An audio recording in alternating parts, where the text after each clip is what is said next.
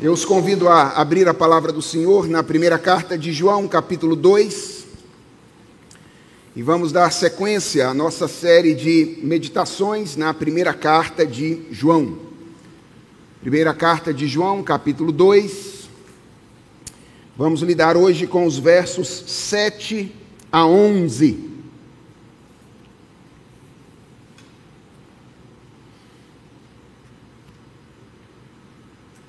Farei a leitura da palavra do Senhor. Peço aos irmãos que acompanhem de maneira silenciosa e de maneira atenta a leitura da palavra do nosso Deus. Primeira carta de João, capítulo 2, versos 7 a 11.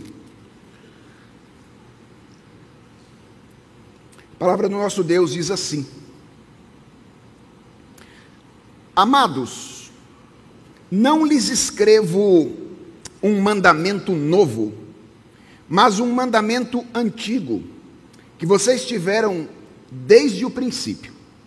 Esse mandamento antigo é a palavra que vocês ouviram. Por outro lado, o que lhes escrevo é um mandamento novo. Aquilo que é verdadeiro nele e em vocês porque as trevas vão se dissipando e a verdadeira luz já brilha. Quem diz estar na luz, mas odeia o seu irmão, está nas trevas até agora. Quem ama o seu irmão, permanece na luz, e nele não há nenhum tropeço. Mas quem odeia o seu irmão, está nas trevas, anda nas trevas e não sabe para onde vai, porque as trevas lhe cegaram os olhos. Vamos orar, falar com Deus mais uma vez? Senhor, é diante da tua palavra que nós nos colocamos neste momento. E nós queremos nos colocar sob a instrução dela. Queremos aprender com a tua palavra, Senhor, porque nós precisamos disso. A tua palavra é o nosso alimento, noite e dia. Nós vivemos fundamentalmente da tua palavra. Portanto, Senhor, fala ao nosso coração, dá-nos o alimento de que tanto precisamos. Encoraja-nos, adverte-nos, corrige-nos Faz isso tudo, Senhor, porque tu nos amas. E nós queremos aprender a amar-te também, como convém aqueles que foram amados pelo Senhor. É a oração que nós te fazemos, em nome de Jesus Cristo. Amém. Como é que nós podemos saber que a nossa experiência religiosa não é uma farsa? Mas que nós somos verdadeiramente filhos de Deus. E como é que nós podemos saber que outras pessoas, principalmente aquelas que se apresentam diante de nós como mestres da palavra do Senhor, devem ser recebidas como irmãos, devem ser recebidas como pessoas que devem ser ouvidas por nós que somos parte do povo de Deus? Essas são as duas perguntas que João deseja os leitores desta carta, ou deseja ajudar os leitores dessa carta a responder. Se você tem acompanhado esta série de sermões na primeira carta de João, você certamente já aprendeu que João nos deu duas orientações fundamentais até aqui para que aprendamos a avaliar a nossa própria experiência religiosa ou a experiência religiosa de outras pessoas que se nos apresentam como mestres da palavra do Senhor. A primeira orientação de João é: avalie a sua experiência religiosa à luz do lugar que Jesus Cristo ocupa na sua experiência. Jesus é o Filho unigênito de Deus. E todos aqueles que são feitos filhos de Deus, os são feitos por identificação com Jesus Cristo. os são feitos pela união mística, misteriosa com Jesus Cristo, mediante a obra do Espírito Santo. Jesus só tem, ou o Senhor Deus só tem um filho legítimo, Jesus Cristo. Todos os outros são filhos adotados e que se tornam filhos por causa da relação que eles têm com o Senhor Jesus Cristo. Essa é a razão, meus irmãos, pela qual Jesus é o núcleo da mensagem do Evangelho. Então, essa é a primeira dica de João. Quer saber se a sua experiência religiosa é verdadeira? Então, descasque a sua experiência religiosa. Tire a casca da denominação eclesiástica. Tire a casca dos cargos que você ocupa na igreja. Tire a casca da sua tradição teológica. Você vê Jesus? É com Ele que você está se relacionando através de todas essas coisas que eu acabei de mencionar? Se for, então a sua experiência religiosa é verdadeira. Se não for, então você precisa nascer de novo. A segunda orientação que João já nos deu nesta carta foi a seguinte: avalie a sua experiência religiosa à luz da santidade de Deus. Considere as suas ações e as suas reações. E procure refletir sobre as suas ações e reações à luz do caráter santo e perfeito do Deus com quem você diz estar relacionado em sua experiência religiosa. Procure considerar a sua experiência religiosa em termos de um gráfico. E a pergunta é: você percebe tendência de queda nas obras das trevas e tendência de alta nas obras da luz? Você está crescendo em santidade na comunhão com Deus? Se está, então saiba, você é um filho de Deus. Sua experiência religiosa é uma experiência legítima. Agora, se você não está crescendo em santidade, se você não percebe tendência de alta nas obras das luzes, tendência de queda nas obras das trevas, então é provável que você ainda não seja um cristão verdadeiro. Talvez você ainda precise nascer de novo. Porque Deus é luz, diz João. Não há nele treva nenhuma. E é esperado, portanto, que aqueles que se aproximam de Deus tenham pouco a pouco dissipadas as trevas do pecado na sua vida e sejam iluminados pela maravilhosa luz que procede do caráter divino. Na mensagem de hoje, nós seremos introduzidos a mais um teste, mais uma orientação que João nos apresenta no desafio de uh, nos ajudar na tarefa do juízo espiritual.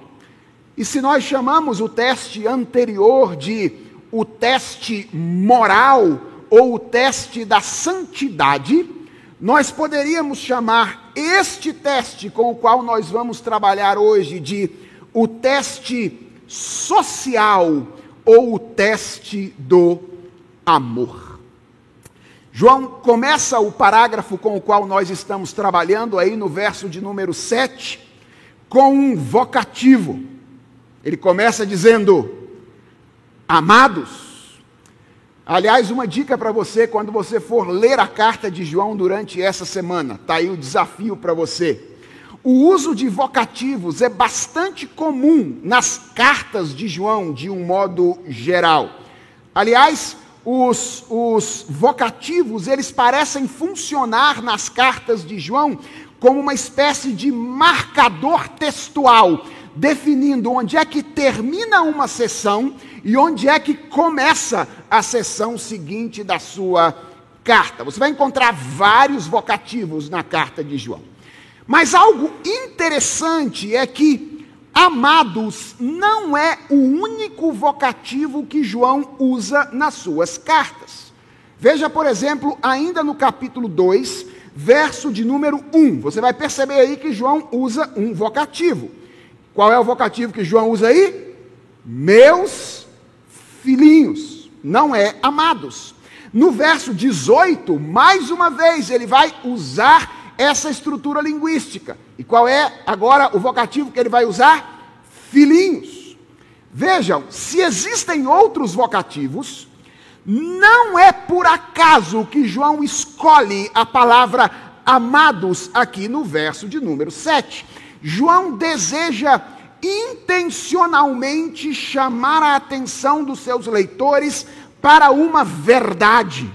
Qual é a verdade? A verdade de que eles são amados. Em primeiro lugar, amados por Ele, o apóstolo que está escrevendo a carta para os seus leitores nesta ocasião, mas, sobretudo, amados por Deus. João deseja que os seus leitores saibam, no começo desta parte da sua carta, que Deus os amou. A pergunta que talvez devêssemos fazer a João de imediato é: João, por que é que você deseja que os seus leitores se lembrem disso? Ora, irmãos, eu gostaria que nós nos lembrássemos aqui de algo que nós vimos quando estudamos o teste moral por ocasião do sermão passado.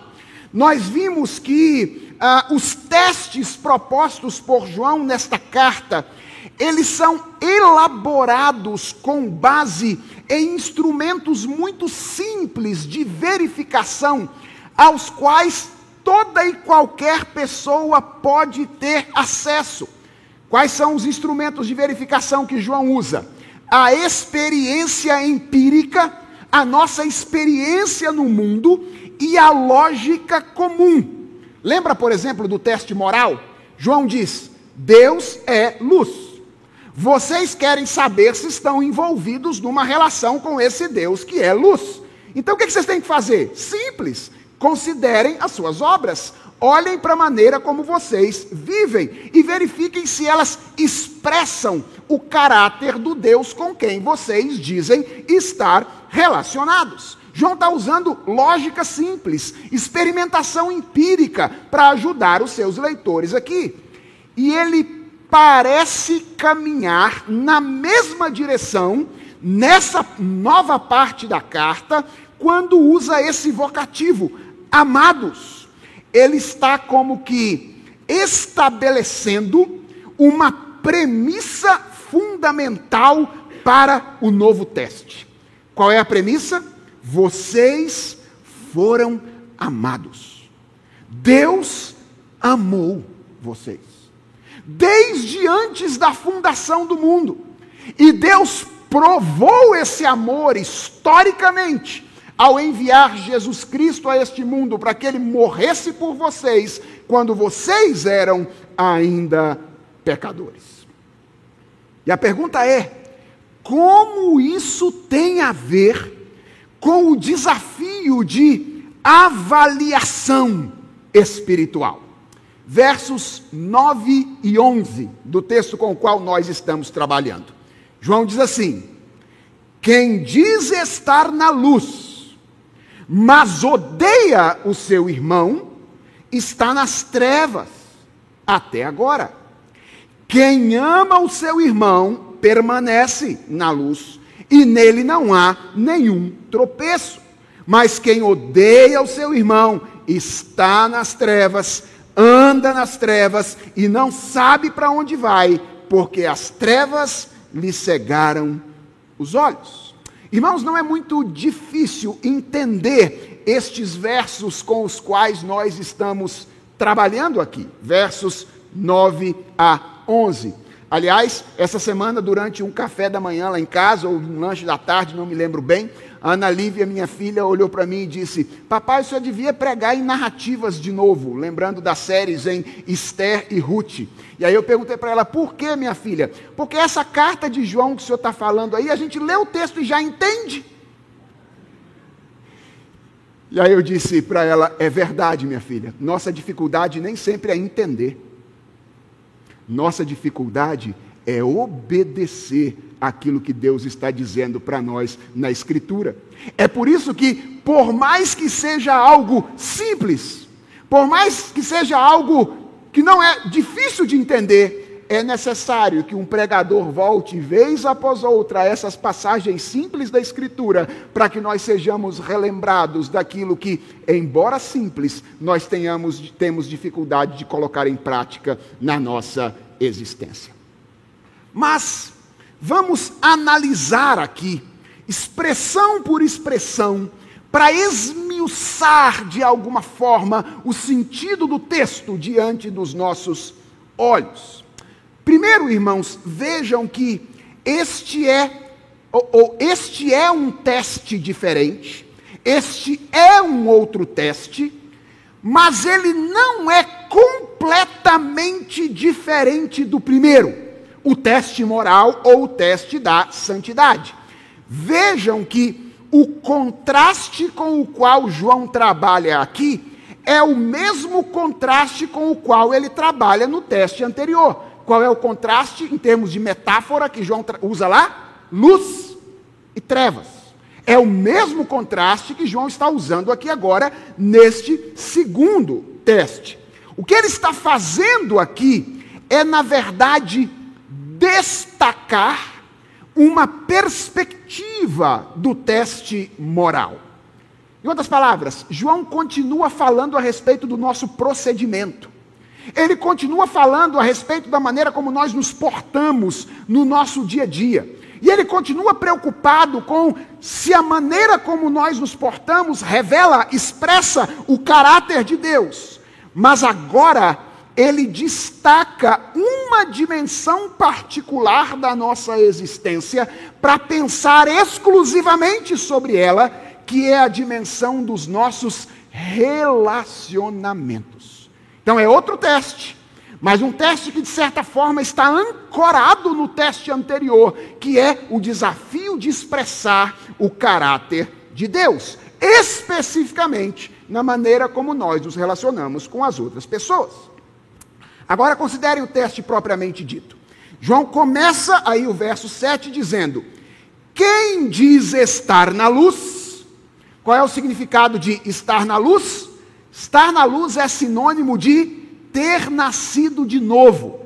Estar na luz é sinônimo de estar iluminado por Jesus Cristo, que é, nas palavras de João no seu evangelho, a verdadeira luz que, vinda ao mundo, ilumina a todo homem. Então, estar na luz é sinônimo de ser verdadeiramente um filho de Deus, estar iluminado por Jesus Cristo. Quem diz estar na luz, quem diz que é filho de Deus, quem diz que está envolvido em uma relação com Deus, mas odeia o seu irmão, diz João, o que é odiar nesta passagem? É basicamente aborrecer ou tratar com hostilidade. Esta é uma palavra genérica que João utiliza aqui para se referir a um relacionamento estremecido por causa do orgulho envolvido em determinado relacionamento. É aborrecer, é tratar com hostilidade. E a pergunta é: quem é esse irmão que está aqui? É basicamente o irmão na fé, aquele que, como nós, foi unido a Jesus Cristo e se tornou parte da família de Deus. Então, João está falando para a igreja. É para nós isso aqui, gente, para nós como povo de Deus. João está dizendo: se alguém que está vivendo na igreja, diz que tem um relacionamento com Jesus, já foi iluminado pela luz, mas ele odeia o seu irmão, aborrece o seu irmão, trata com hostilidade o seu irmão. Qual é a conclusão de João? Está nas trevas até agora. É uma outra palavra, ou uma outra maneira de repetir aquilo que ele havia dito lá no teste moral. Ele é o quê? Mentiroso. Ou seja, ele não está falando a verdade. Ele não está na luz. Ele permanece nas trevas. Por quê, irmãos? Porque ignorar, desprezar, buscar o mal de alguém que foi amado pelo Senhor, a ponto de Cristo ter derramado por ele o seu sangue, é o tipo de coisa que somente quem está nas trevas pode fazer. É isso que João está dizendo aqui. E ele é categórico, ele é, num certo sentido, radical. Deixa eu dar uma palavra aqui de explicação para que você não me entenda mal.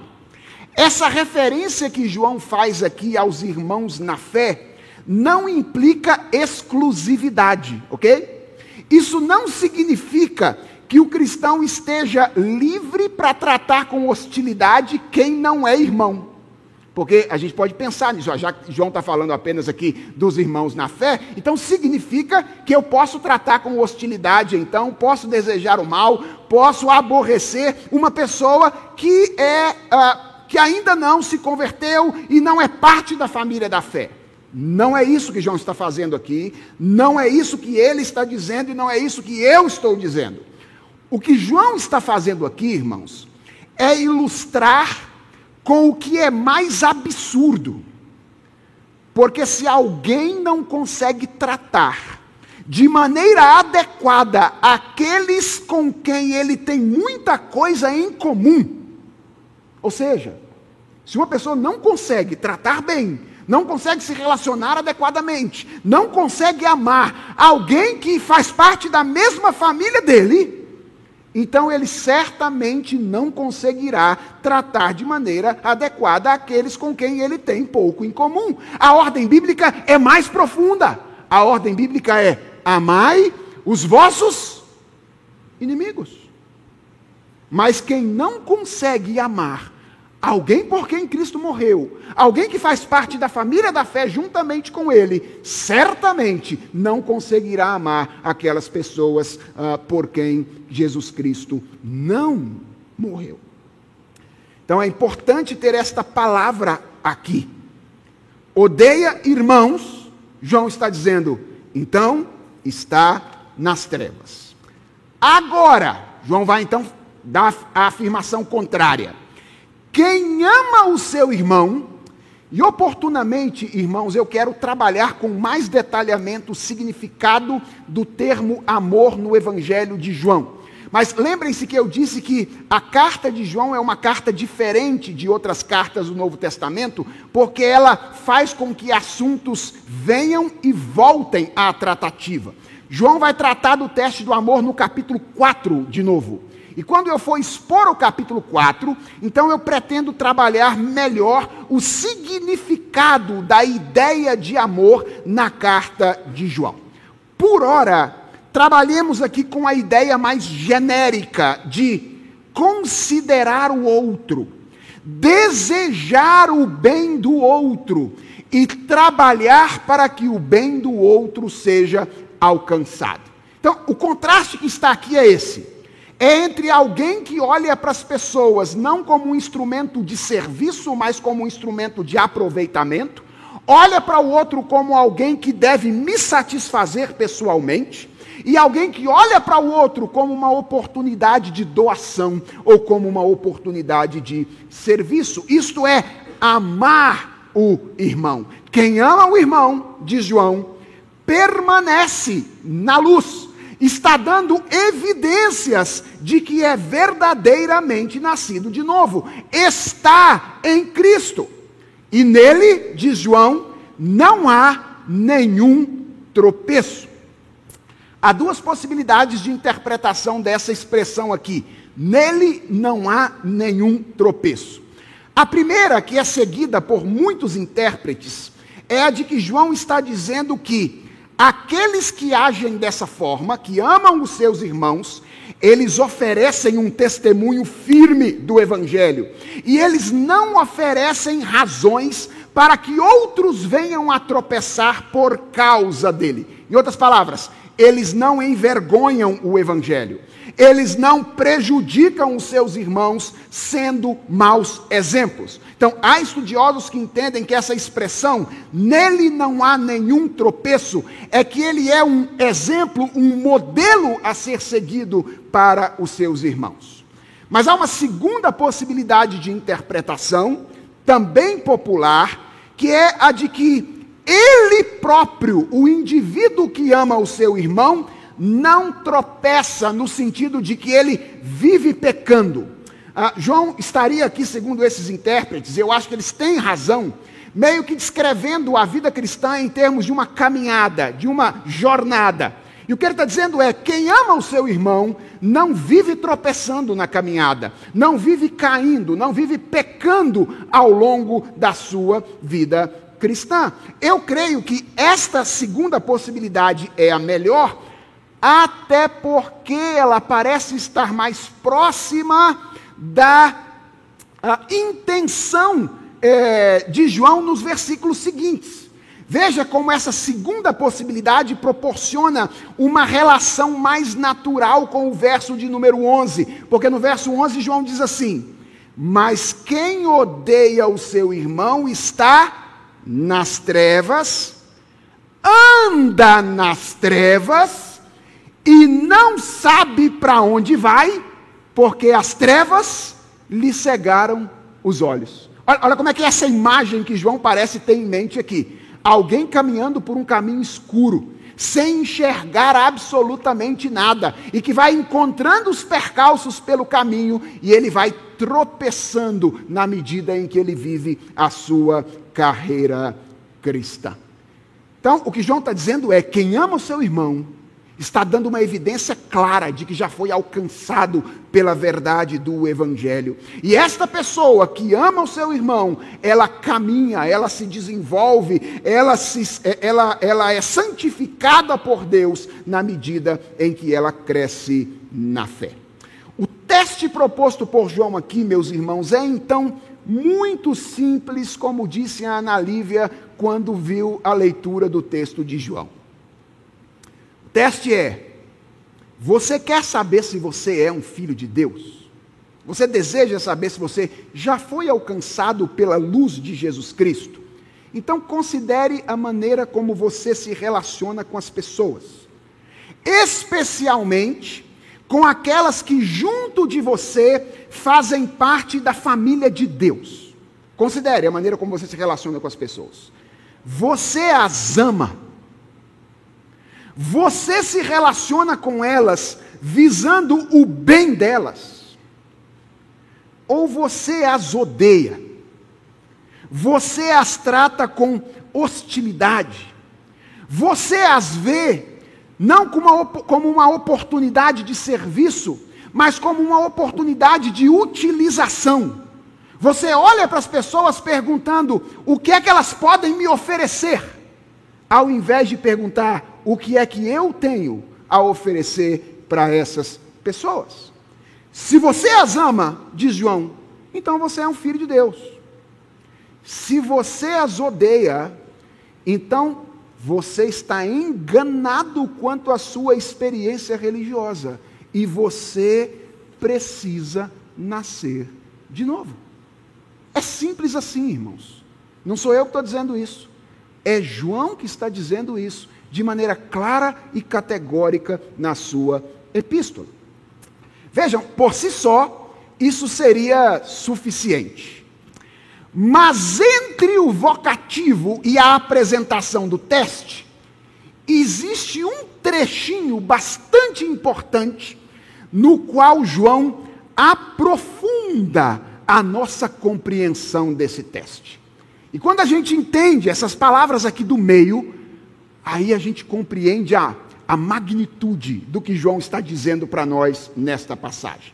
Eu me refiro aos versos 7 e 8, nos quais João diz assim: Não lhes escrevo um mandamento novo, mas um mandamento antigo, que vocês tiveram desde o princípio.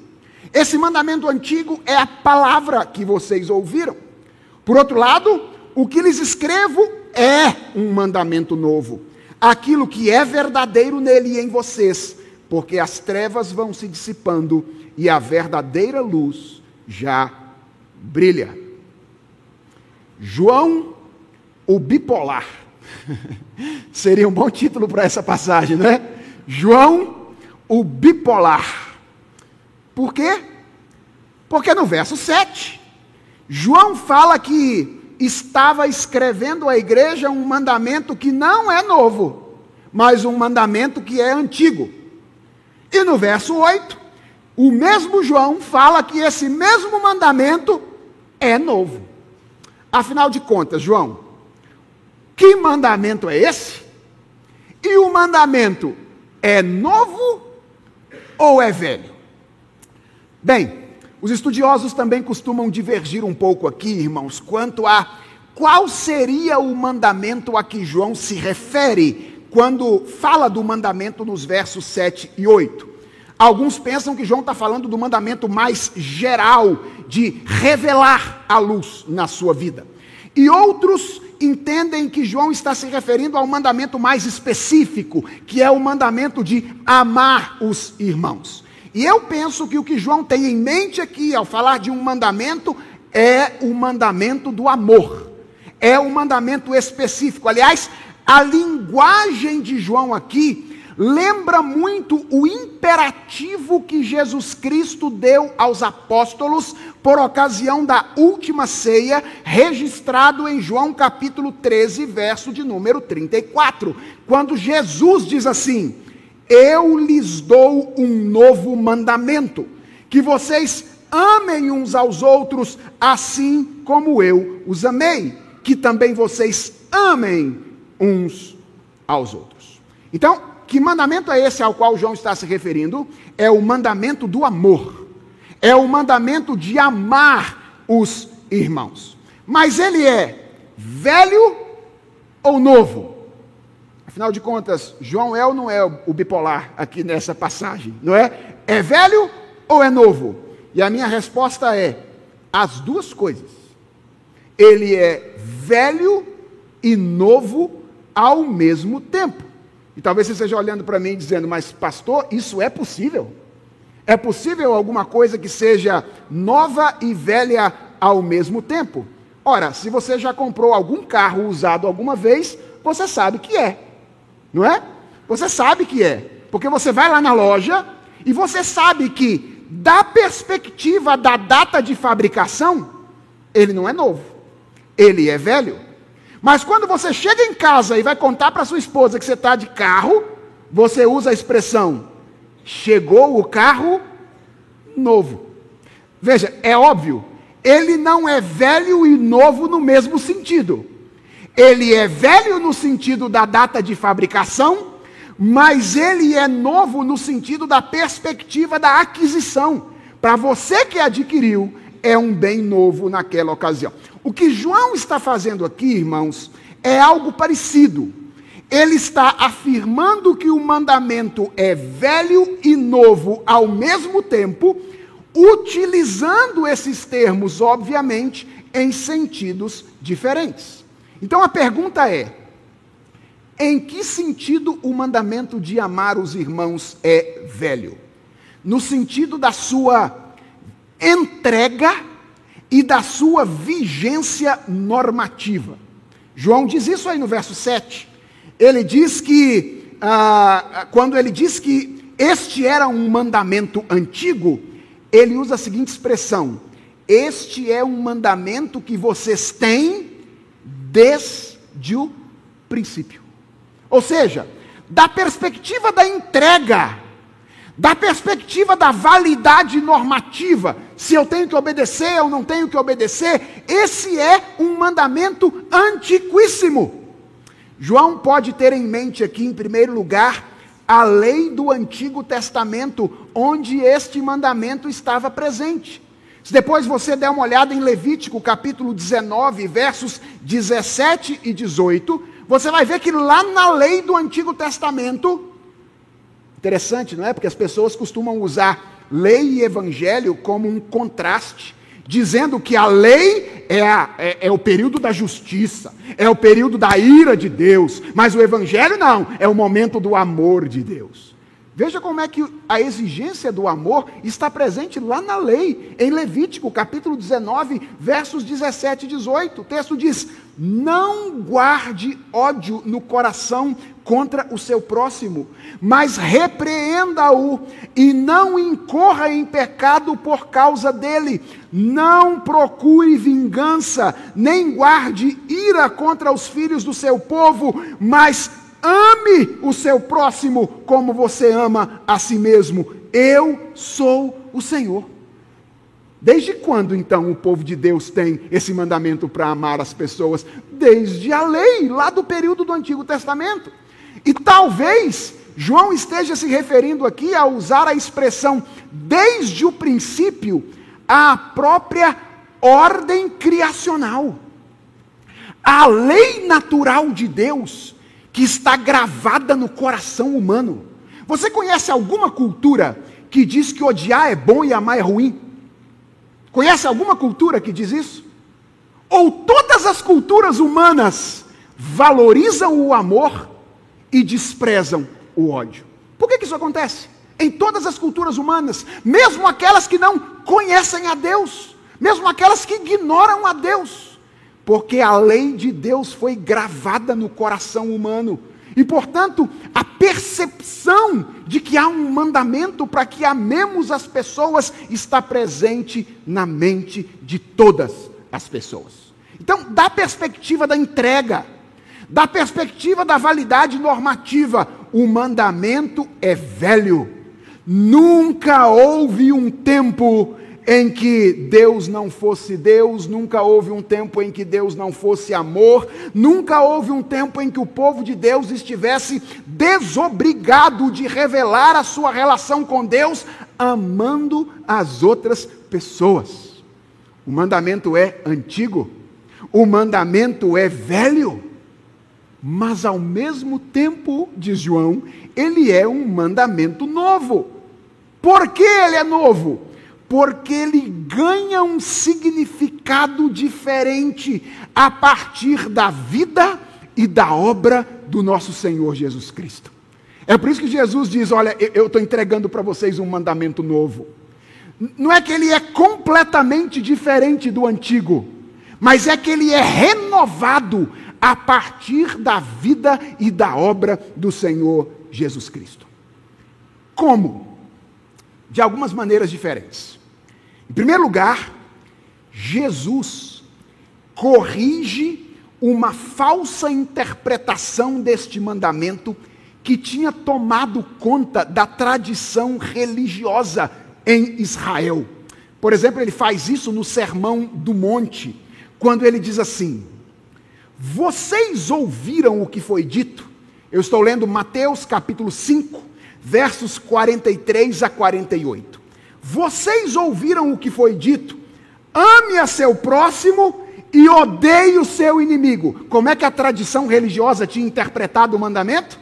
Exatamente daquela maneira que eu temi que nós pudéssemos interpretar de imediato. Ou seja, temos que amar o povo que é parte de nós, mas não precisamos amar os outros. Vocês ouviram o que foi dito? Que é para vocês amarem o seu próximo e odiar o seu inimigo?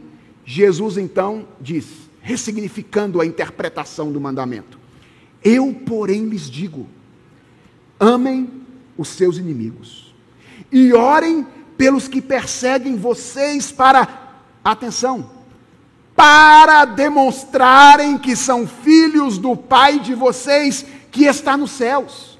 Por quê?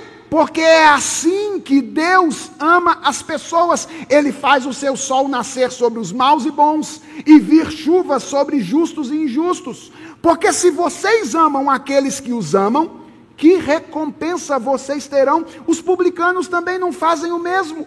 E se saudarem, cumprimentarem somente os seus irmãos, o que é que estão fazendo demais? Os gentios também não fazem isso. Portanto, sejam perfeitos como é perfeito o Pai de vocês que está nos céus. Então, veja como é que o mandamento ganha um significado diferente a partir da interpretação que Jesus faz dele. Isso foi sempre o que Deus disse lá em Levítico.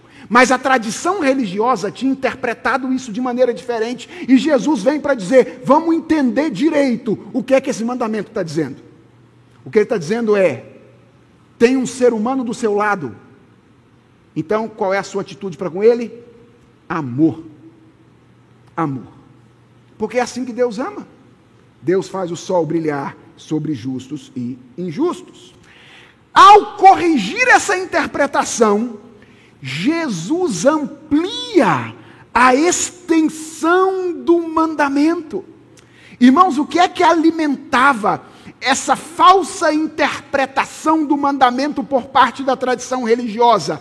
Era um sentimento nacionalista gerado por orgulho religioso. Eu só amo quem acha que religião é igual a mim. Eu só amo quem acha que Deus pode ser servido e deve ser servido da maneira como eu entendo que é. E a obra de Jesus Cristo lança isso por terra. Aliás, nós lemos aqui no início do culto que no Evangelho, naquela passagem conhecidíssima do capítulo 3, verso de número 16, João descreve a encarnação como um movimento de Deus em direção exclusivo a Israel, certo? Não. Ele diz: porque Deus amou o mundo de tal maneira. E João diz que todo aquele que nele crê, independente de onde é, tem a vida eterna. E aqui mesmo, no capítulo 2, verso 1, depois de afirmar que Jesus Cristo é a propiciação pelos nossos pecados, João acrescenta: não somente pelos nossos, mas pelos do mundo inteiro.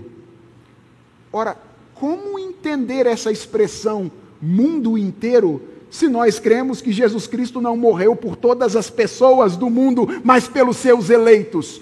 João está falando aqui do contraste entre judeus e gentios. Ainda havia muita gente na igreja naquela ocasião que entendia que o amor de Deus era destinado exclusivamente a um povo particular.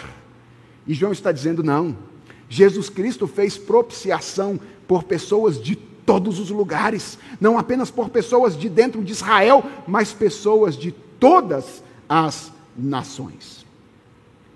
E por último, irmãos, além de corrigir a interpretação do mandamento, além de ampliar a extensão do mandamento, Jesus demonstrou de modo conclusivo o que é o amor. Jesus é a personificação do amor de Deus. João diz que Jesus Cristo veio ao mundo porque Deus amou o mundo de tal maneira.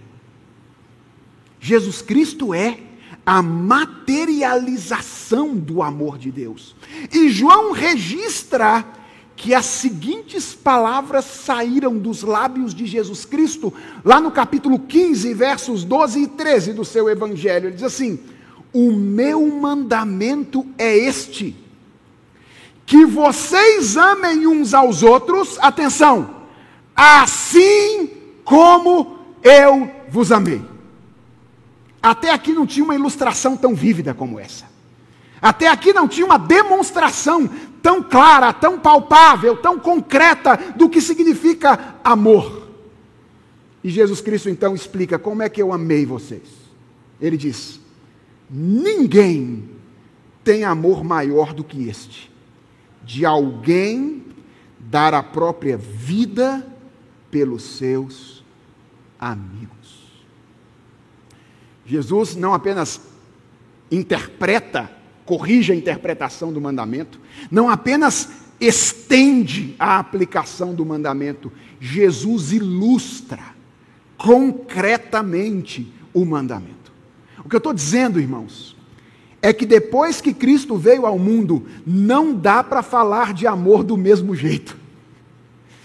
Depois que Jesus Cristo veio ao mundo, não dá para falar de amor do mesmo jeito.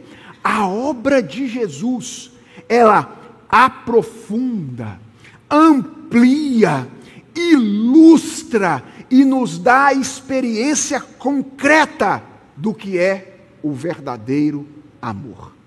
Este movimento sacrificial de alguém em direção a outro, sem o desejo de obter qualquer coisa em troca. Isso é amor. É quando alguém se movimenta em direção a outro para atender às necessidades dele, sem nenhum desejo de obter algo em troca. Sabe qual é o contrário de amor? É o egoísmo. É o egoísmo. É quando você vê as coisas num movimento de fora para dentro, usando os outros para sua própria satisfação. Amor é o contrário. É quando você está disposto a se gastar em função das outras pessoas, a usar aquilo que Deus te deu, colocou nas suas mãos, aquilo que você é e tem, para que outras pessoas sejam abençoadas, sem cobrar absolutamente nada em troca daquilo que você oferece. Irmãos, eu não sei como é que vocês se sentem depois de considerar essas palavras de João. Primeiro, a radicalidade com, que João se refere ao teste nos versos finais. E depois, depois de considerar essas palavras de aprofundamento que nós encontramos nos versos iniciais. Mas pode ser que, dada a radicalidade dessas palavras, você se sinta meio desanimado. É possível que você se sinta meio desanimado. Porque quando a gente olha para isso, para a maneira como Jesus Cristo nos amou, e para Ele exigindo de nós que nós amemos as pessoas do mesmo jeito que Ele nos amou, e contemplamos quem nós somos e a nossa incapacidade de fazer isso, nós ficamos perplexos. Talvez alguns de vocês tenham, depois de ouvir esta mensagem, experimentado uma espécie de desânimo. Deixa eu dizer uma coisa para você. Isso não é estranho, tá bom? Não seria estranho se você tivesse experimentado isso ou que você esteja experimentando isso. Tanto não é estranho que sabe o que é que João vai fazer agora, a partir do verso 12? Ele vai fazer uma pausa nos seus testes para oferecer um encorajamento. As duas próximas perícopes aí de João serão perícopes de encorajamento e apresentação de uma condição para você cumprir isso que ele acabou de dizer. Ou seja, é como se João soubesse que o que aquele disse é que, que aquilo que ele disse é tão difícil que poderia desanimar as pessoas. E aí ele para então para então oferecer uma palavra de ânimo. Nós vamos considerar essas palavras de ânimo posteriormente em um outro sermão, se Deus quiser. Mas hoje eu gostaria de encorajar você ajustando um pouquinho o seu foco na compreensão do teste, lembrando a você algo que eu disse no sermão anterior. Lembra que quando nós trabalhamos com o teste moral ou o teste da santidade, do qual este aqui é apenas uma especificação, lembra que João deixou claro que o teste da santidade não pressupõe perfeição moral absoluta. Lembra disso? João deixou isso muito claro. Isso se aplica ao teste do amor. Isso significa que o que diz que você é filho de Deus não é se você já consegue, em todas as circunstâncias, amar como Jesus ama. Porque se for isso, meus irmãos, nenhum de nós é filho de Deus. Nós vamos voltar para casa hoje seguros de que não somos, porque nenhum de nós consegue amar como Deus ama, consegue amar como Jesus Cristo ama em todas as circunstâncias da nossa vida. Todos nós somos aprendizes desse negócio chamado amor. O teste, portanto, não pressupõe perfeição moral absoluta. O teste é você está se desenvolvendo nisso. Lembra do gráfico? Tendência de baixa nas obras das trevas. Quais são as obras das trevas relacionadas aos nossos relacionamentos interpessoais? Maledicência. Tem baixa na maledicência na sua vida? Indiferença. Hostilidade. São obras das trevas. Você enxerga uma curva descendente dessas coisas na sua experiência? Tendência de alta nas obras da luz. Quais são as obras da luz? Consideração do lugar do outro, respeito, bondade, misericórdia, perdão. Você está desaprendendo aquelas coisas antigas, parte da sua velha natureza, e aprendendo essas coisas novas, parte da sua natureza em Cristo? Se você não consegue enxergar isso, se você adora tratar os outros com indiferença, se você tem prazer na hostilidade às pessoas, se você vive falando mal do seu irmão, se você vive queimando a reputação dele em grupos de WhatsApp e redes sociais, se você se alegra quando as coisas dão mal para um irmão seu, meu irmão, você precisa refletir sobre a, sobre a legitimidade da sua experiência religiosa. Talvez você precise de um novo coração. Porque essas coisas não combinam com alguém que foi amado por Deus não combinam. Quem foi amado por Deus responde com o amor com o qual ele foi amado. Se você não enxerga isso na sua vida, se você ama essas coisas que eu acabei de dizer, talvez você ainda precise de um novo coração. E eu quero estimular você nessa noite a pedir a Deus um novo coração. Ore hoje e diga: Senhor, eu preciso de um novo coração. Preciso ser objeto do seu amor, porque a luz que veio ao mundo permanece entre nós e ela pode invadir as trevas da sua vida hoje mesmo e iluminar de uma vez por todas a sua existência, de modo que você possa viver os seus relacionamentos de uma maneira diferente. Agora, se você já enxerga esse gráfico, se isso já é realidade para você, então eu quero encorajar você com as palavras do verso 8. Veja o que João diz no verso 8. Ele diz assim: O que eu lhes escrevo é um mandamento novo. E preste atenção nessas palavras que vêm agora. Aquilo que é verdadeiro nele e em vocês, porque as trevas vão se dissipando e a verdadeira luz já brilha. Preste atenção nessas palavras. Aqui, João diz que o que ele escreve é um mandamento novo, dentre outras coisas, porque é aquilo que é verdadeiro no mandamento e em nós. Como entender essa expressão? Eu escrevo um mandamento novo, porque ele é verdadeiro no mandamento e em vocês. Será que João quer dizer que o que outros escreveram no passado, Moisés, por exemplo, escrevendo em Levítico, era mentira e não verdade? Já que João está dizendo que o que ele está dizendo é novo porque é verdadeiro? Não, não é isso que João está dizendo. Em João, verdade nem sempre é usado como contrário de mentira. Frequentemente, verdade em João é sinônimo daquilo que é real, em contraste com o que é simbólico. Aquilo que é real, em contraste com aquilo que é simbólico. Pense na história da redenção. antes da primeira vinda de Cristo, antes de Cristo vir ao mundo, antes dele mostrar o amor de Deus para nós de maneira concreta através da sua vida e da sua obra, os servos de Deus, eles viviam sob uma redenção que estava sendo simbolizada.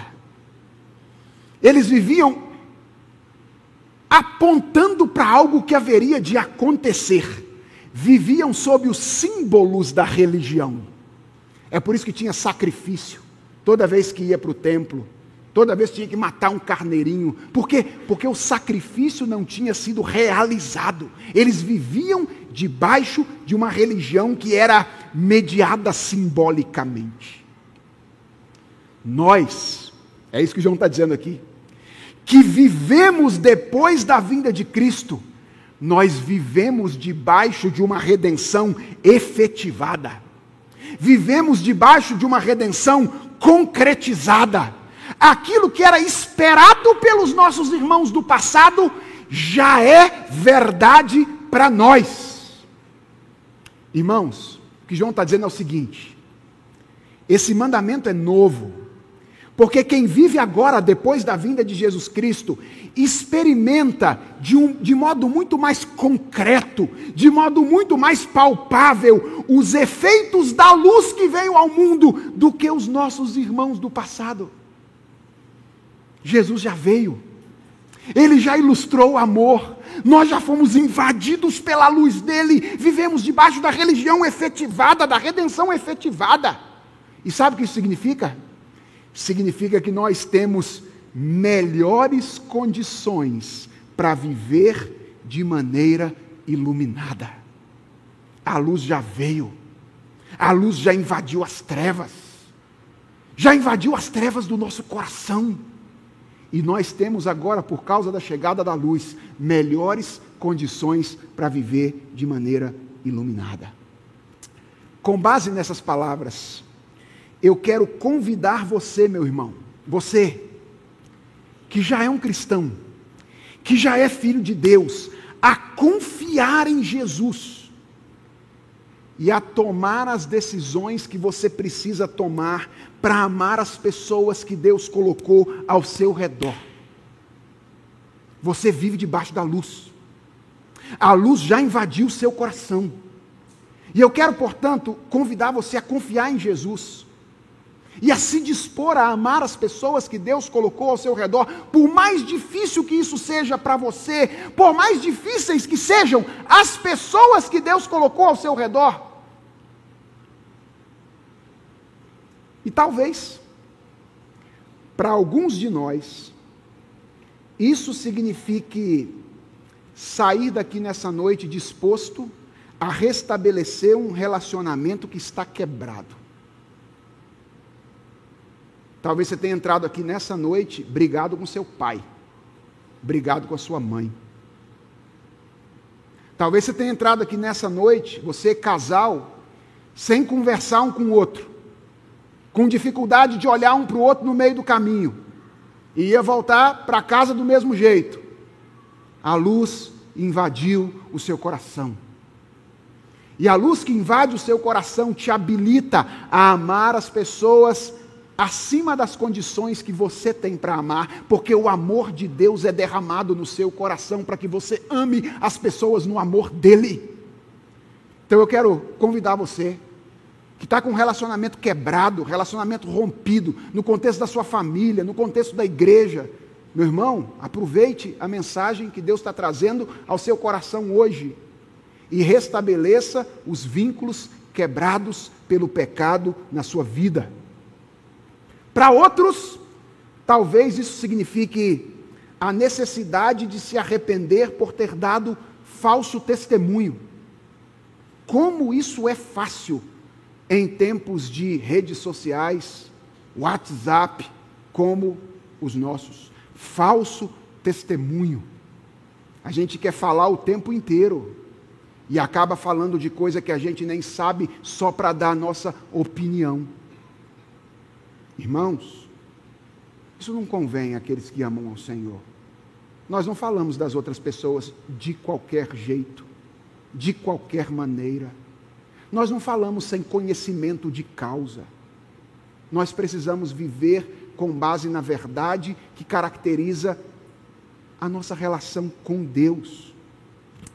Talvez para você, isso não signifique tanto restabelecer um relacionamento rompido, se arrepender de um falso testemunho. Talvez isso para você signifique se engajar no serviço eclesiástico de maneira mais intensa. Porque você tem visto a igreja até hoje assim como um lugar onde você recebe as coisas, mas não como um lugar onde você pode oferecer os dons e talentos que Deus concedeu a você para abençoar a vida dos seus irmãos. Você foi chamado para amar as pessoas. Você foi chamado para revelar o caráter do Deus a quem você serve, amando as pessoas. E sabe como é que você pode fazer isso? Você pode fazer isso perguntando aos líderes, aos pastores, aos presbíteros da sua igreja: o que eu posso fazer neste lugar para abençoar as pessoas que estão ao meu redor? Eu tenho esses talentos, eu tenho esses dons, eu tenho esses recursos. Eu não quero viver para mim mesmo como se a igreja existisse para me dar aquilo que eu quero. Eu quero viver aberto para que os dons e talentos que Deus concedeu a mim possa abençoar as pessoas que estão ao meu redor. Nós vivemos debaixo da redenção realizada. A luz já invadiu o nosso coração. Nós não precisamos de nada mais para amar as pessoas que Deus colocou ao nosso redor, como convém aqueles que foram amados pelo Senhor. Vamos orar? Senhor, nós somos infinitamente gratos pelo teu amor. Nenhum de nós merecia ter sido redimido por ti, mas o Senhor nos amou. Nós éramos teus inimigos, mas o Senhor nos fizestes teus amigos, pelo sangue de Jesus Cristo. Ele veio ao mundo ele se entregou por nós, a luz dele invadiu o nosso coração. E nós agora queremos responder como convém àqueles que te amam, amando as outras pessoas. Senhor, nós queremos pedir perdão nessa noite. Pedir perdão ao Senhor porque, frequentemente, ao invés de olhar as pessoas como oportunidade de entrega e doação, nós as temos olhado como oportunidade de vantagem e lucro. Tem misericórdia de nós, Senhor. Nós não queremos olhar para as pessoas assim. Nós queremos olhar para as pessoas como pessoas que podem ser servidas pelos dons e talentos que o Senhor colocou nas nossas mãos. Obrigado por eles. E ensina-nos a amar, porque nós não sabemos. Ensina-nos a amar. Derrama, Senhor, no nosso coração o teu amor para que ele flua através de nós e ele atinja as outras pessoas. Senhor, se há relacionamentos quebrados, atravancando a nossa caminhada, que o Senhor nos ajude a restabelecê-los. Ajude-nos a pedir perdão. Ajude-nos a conceder perdão, para que nós amemos uns aos outros como convém aqueles que foram amados por Ti Senhor, se nós temos desenvolvido o hábito do falso testemunho, tem misericórdia de nós. Não permita que isso aconteça no nosso meio. Tira isso do nosso meio, Senhor. Senhor, se nós temos visto a igreja como uma oportunidade de apenas nos valer dela, mas sem nos doar para que outros irmãos sejam servidos por nós, Deus, tem misericórdia de nós, nos ensina a entregar aquilo que nós recebemos, cientes de tudo que temos, tudo que somos, é dádiva do Senhor. Senhor, nós queremos aprender a amar, e nós sabemos que apenas contigo nós poderemos aprender. Por isso nós te pedimos, ensina-nos, ó Deus. É a oração que nós te fazemos, em nome de Jesus. Amém.